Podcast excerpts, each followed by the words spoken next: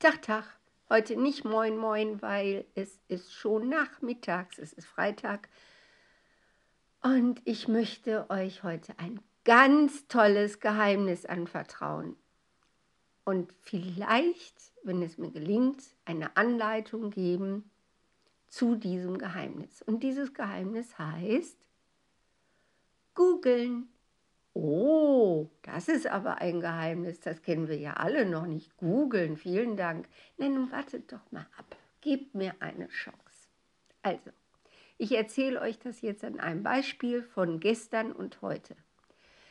Gestern war ich bei den Toastmasters in Dortmund die Moderatorin. Man nennt es da Toastmaster des Abends. Das heißt, ich habe so alles vorbereitet in den Wochen davor, dass alle Rollen besetzt sind, drei Redner, drei ähm, äh, Moderationen, Stegreifreden und Bewerter und äh, alles Mögliche. Ist gar nicht so unaufwendig. Egal.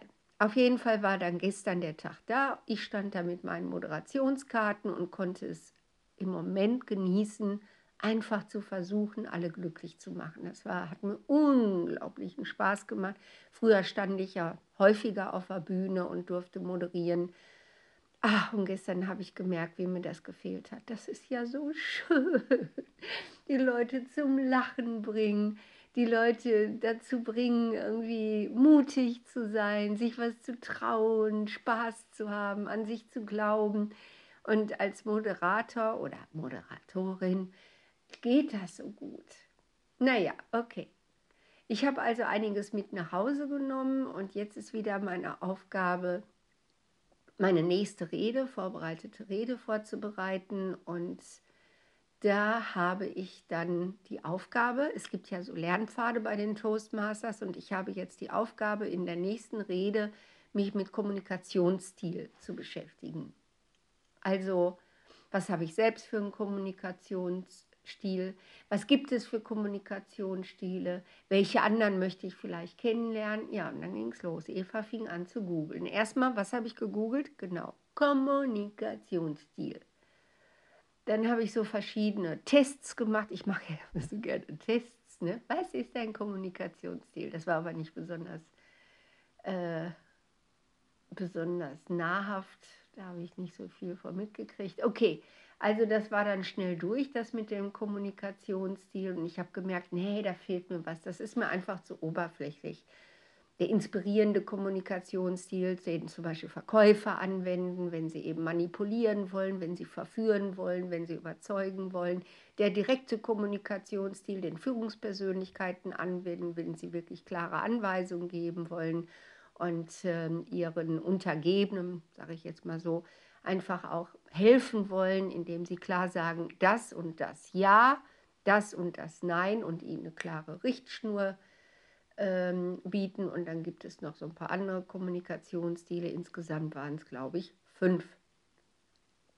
Jo. Und dann bin ich darauf gekommen, dass ja wahrscheinlich nicht nur ich, sondern jeder Mensch verschiedene Kommunikationsstile in sich trägt. Da habe ich mich dann erinnert an die innere Bühne. Vor wenigen Tagen habe ich eine wunderbare Klientin, Ex-Klientin von mir getroffen und wir haben uns ausgetauscht. Und bei ihr war so ein Highlight im Coaching, als sie, sie ihre innere Bühne aufgezeichnet hat. Also sie hat dann richtig auf dem Papier, so richtig mit Vorhang und so ganz toll eine Bühne hingezeichnet. Sie hat da unglaubliches Talent und äh, ihre verschiedenen Personen, ne, so ihr, ihr Flummi, ihr Äffchen, hing dann richtig so in den Seilen und schwang sich da von der Bühne von rechts nach links. Und äh, dann ihre, ja, ich sag jetzt mal depressive Seite, saß dann da vorne so müde und äh, stützte ihren Kopf in die Hände und hat da irgendwie nur gedacht, er wird das alles zu viel. Dann gab es die Pflichtbewusste, ne, die Hausfrau, die dann irgendwie da hin und her fegte. Und so gab es dann die verschiedenen Typen, die Intellektuelle, diejenige, die eben mit ihren Ideen ähm, was schaffen wollte. Und meine innere Bühne, habe ich gedacht, vielleicht sollte ich über meine innere Bühne reden, wenn ich über Kommunikationsstile redete. Habe mir schon überlegt, ja, dann kann ich ja irgendwie so auch verschiedene Kopfbedeckungen haben, um dann die verschiedenen Personen darzustellen. Nee, habe ich mir Schulz von Thun wieder, ne, so das innere Team und so. Oh nee, da hatte ich schon keinen Bock mehr. Das hängt mir alles so zum Hals raus. Okay, was jetzt? Ja, ab zu YouTube. Ich also gegoogelt, Kommunikationsstil bei YouTube. Ich bin ja so ein YouTube-Fan. Ich lerne unheimlich gerne über Vorträge. Und wie ich dann so hin und her mit Kommunikationsstil, da stieß ich dann plötzlich durch Zufall auf etwas, das heißt Enneagramm. Ich kannte es nicht. E-N-N-E, Enne, A, Gramm, Gramm mit zwei M, Enneagramm. Es gibt also neun Typen im Enneagramm. Und äh, ja, und da bin ich durch Zufall an so ein Video geraten, wo auch keiner sprach, nur so komische Klaviermusik.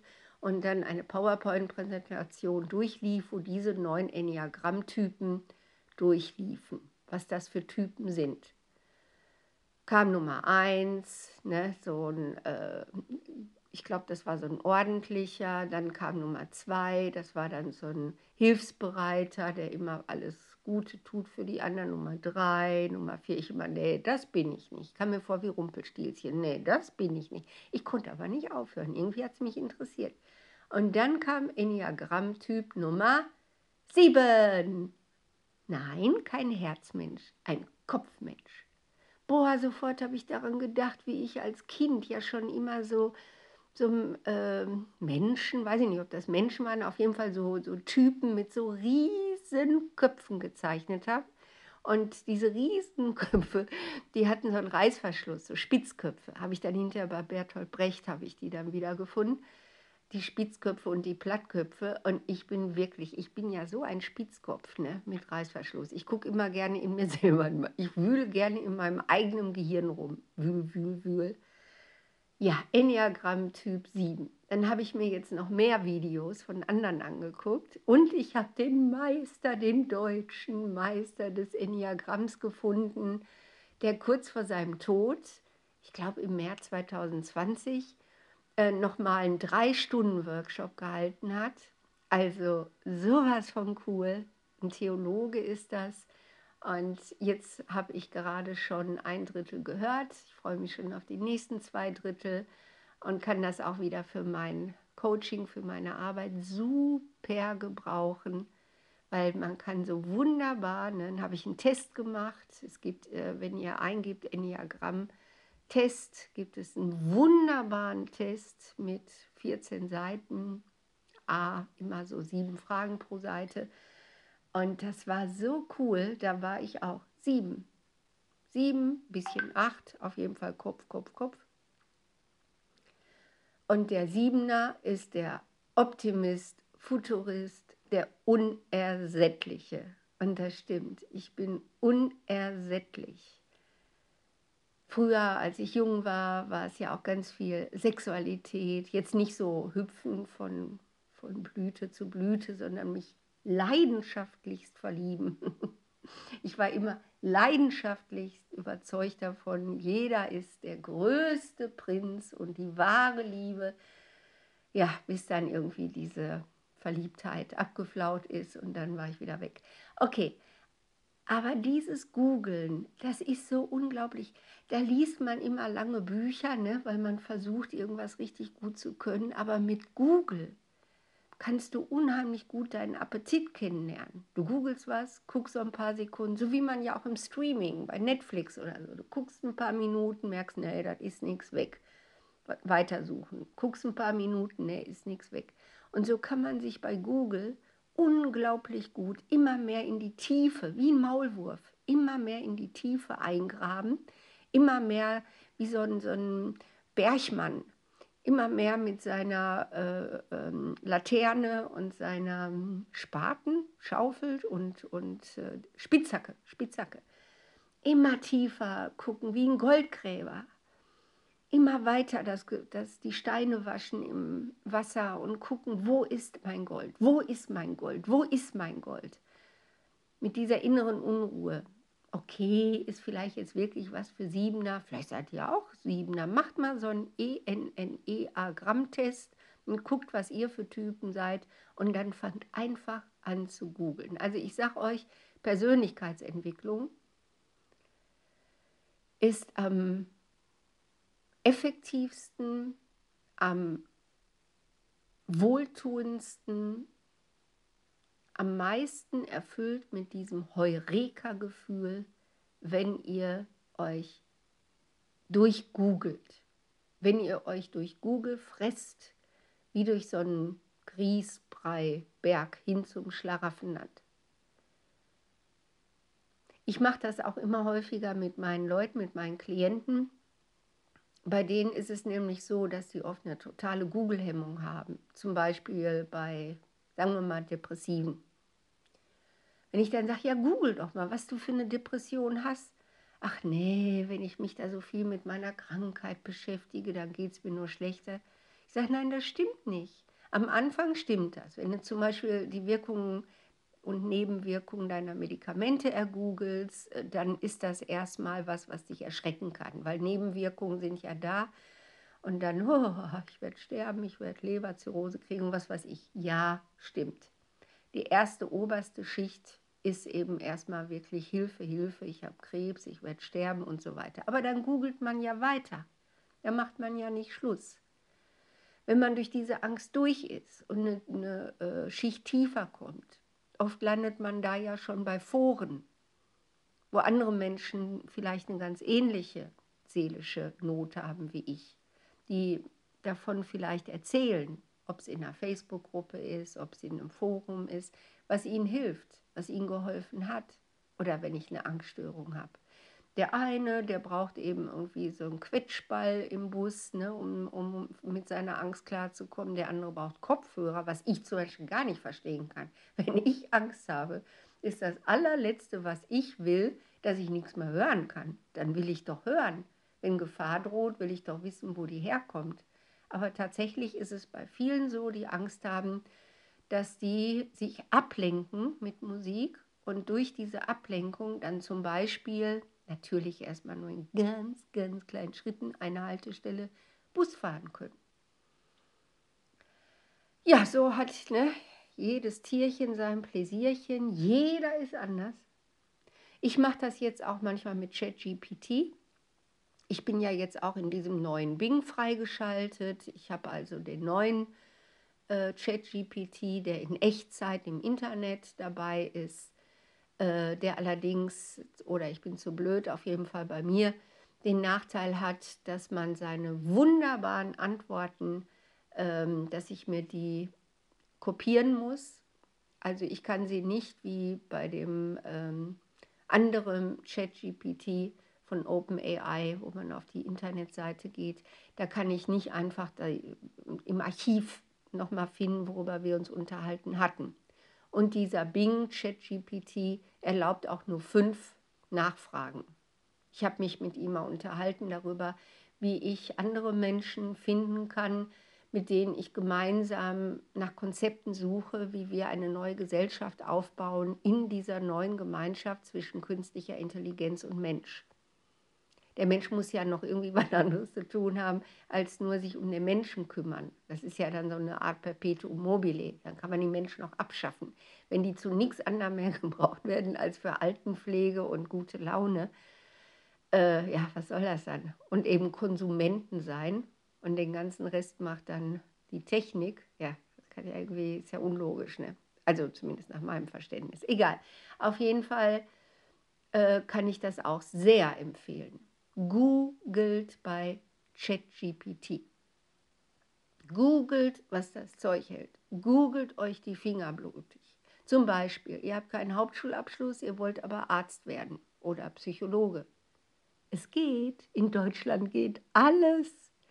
Aber man muss es googeln. Und natürlich muss man unendlich viel Disziplin und Durchhaltevermögen aufbringen, um dann auch sein Ziel zu schaffen.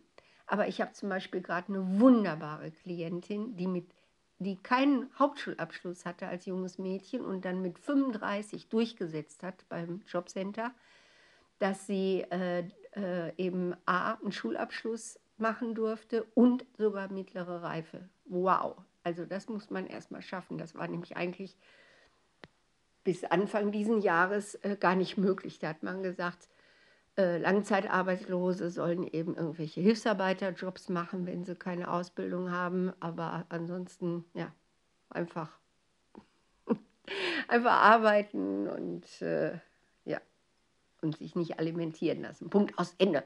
Aber jetzt ändert sich das Gott sei Dank gerade. Okay, also, sie hat es geschafft. Und jetzt hat sie ein neues Ziel, wobei ich ihr helfe und es macht wahnsinnig Spaß, mit ihr zu arbeiten. Und sie will Kosmetikerin werden. Ich habe erst mal gesagt, hä, was, wieso willst du denn Kosmetikerin werden? Weil sie ist ein Mensch, der sehr viel Wert darauf legt, unsichtbar zu sein. Also die ist alles andere als geschminkt. Die passt immer auf, dass sie im Grunde genommen wie ein durchsichtiger Geist überall rumläuft. Also dass sie eben gar nicht erst auffällt, weil sie nicht so besonders viel von sich hält. Wie viele Langzeitarbeitslose.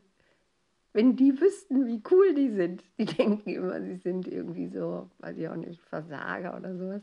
Stimmt aber gar nicht. Naja, auf jeden Fall, ja, dann haben wir geguckt, wie kann man, obwohl man langzeitarbeitslos ist, Kosmetikerin werden. Ja, es gibt es auch mit Bildungsgutscheinen, aber bitte, welches Jobcenter bezahlt denn sowas? Also da haben wir gar nicht erst drüber nachgedacht.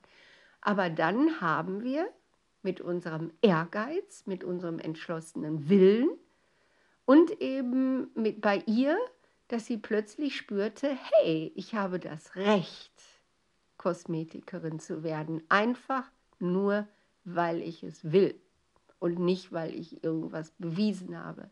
Einfach, weil ich heute mit 46 Jahren gerade stehe und sage, ich werde Kosmetikerin. Ist das nicht toll? Und was hat uns dahin geführt? Google.